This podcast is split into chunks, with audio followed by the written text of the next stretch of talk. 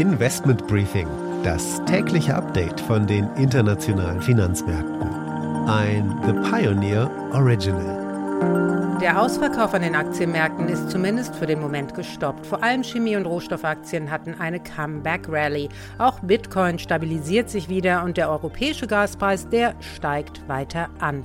In Großbritannien geht nicht mehr viel. Der größte Bahnstreik seit 30 Jahren legt das Land lahm. Und Goldman Sachs sieht das Rezessionsrisiko für die US-Wirtschaft im nächsten Jahr bei 30 Prozent. Auch der BDI, also der Bundesverband der deutschen Industrie, warnt vor einer Rezession für Deutschland. Russland Putin sei Dank sollte der Gashahn abgedreht werden. Damit einen schönen guten Morgen aus Frankfurt. Mein Name ist Annette Weißbach. Ich freue mich, dass Sie auch beim heutigen Investment Briefing mit dabei sind. Der Blick auf die heutigen Themen.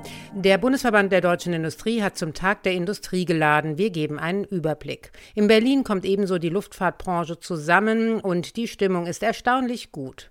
Anschließend geht es an die Wall Street, wo der Handel erst gestern wieder losging. Ein Überblick verschafft Ihnen Anne Schwedt. Da haben die Schnäppchenjäger zugeschlagen. Bei allen drei großen Indizes gab satte Gewinne.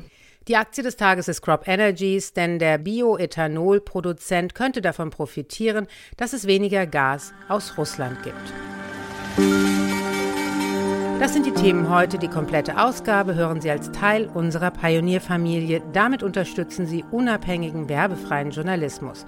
Alle Informationen dazu finden Sie auf unserer Webseite thepioneer.de. Ich hoffe, wir hören uns schon bald in aller Ausführlichkeit wieder.